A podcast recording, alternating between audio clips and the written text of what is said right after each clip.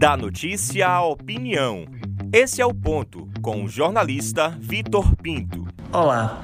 O cavalo passou selado e o deputado federal João Roma não pensou duas vezes. Ele, que já está acostumado a cavalgar em seu aras, sentou na cela e partiu. Bolsonaro o convidou e assim assumiu o Ministério da Cidadania. Gasolina jogada na fogueira política. A Semineto teria desabonado a medida e pedido para o aliado não aceitar o convite. Mesmo assim, ele aceitou. O presidente do DEM acaba chamuscado nessa labareda por ser um aliado político seu, mesmo esse não sendo da sigla Calchefia. A pecha de boquinha dada por Rodrigo Maia referente a cargos após a contenda em torno da presidência da Câmara Federal agora facilmente se aplica ao republicano. Se o jogo não for de cena, uma cortina de fumaça diante do teatro político, houve de fato uma traição que atinge planos de eleições futuras. Eu, sinceramente, não descarto essa hipótese, a não ser que aliados antes liderados queiram dar uma resposta àqueles que os lideraram nos últimos anos.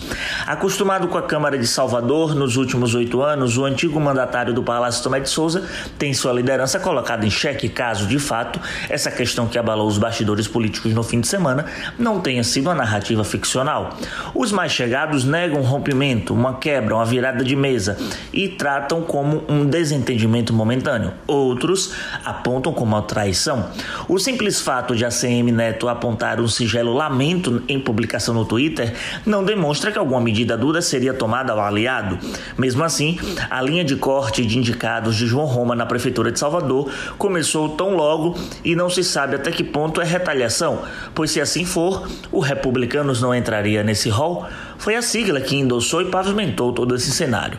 Roma tem acompanhado Bolsonaro em todas as agendas políticas e administrativas na Bahia e nunca foi repreendido por seu padrinho. Conhece bem Brasília e não chegou por lá em desamparo, muito pelo contrário, já conhecia os corredores do poder e por onde precisaria caminhar. Ser ministro de Bolsonaro colocará em João Roma para todo sempre o carimbo do atrelamento ao bolsonarismo. Com certeza, isso será cobrado, melhor dizendo, dele em 2022.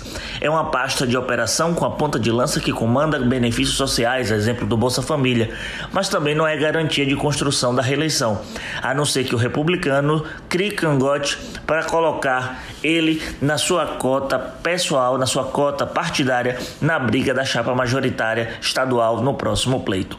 Várias são as hipóteses jogadas no pano de fundo dessa nomeação. Não há dúvida da existência do Planalto pelo nome do pernambucano ex-chefe de gabinete da Prefeitura de Salvador, como forma de manter vínculo com a CM Neto ou abalar a relação. O troco veio com as próprias declarações dadas pelo ACM Neto ao dizer que o DEM não é governo, mesmo os dois filiados do partido estarem no primeiro escalão, como é o caso de Onyx Lorenzoni e Tereza Cristina. Quem tem boca pode até ir a Roma, mas a boquinha é certa no Planalto. Eu sou Victor Pinto e esse é o ponto.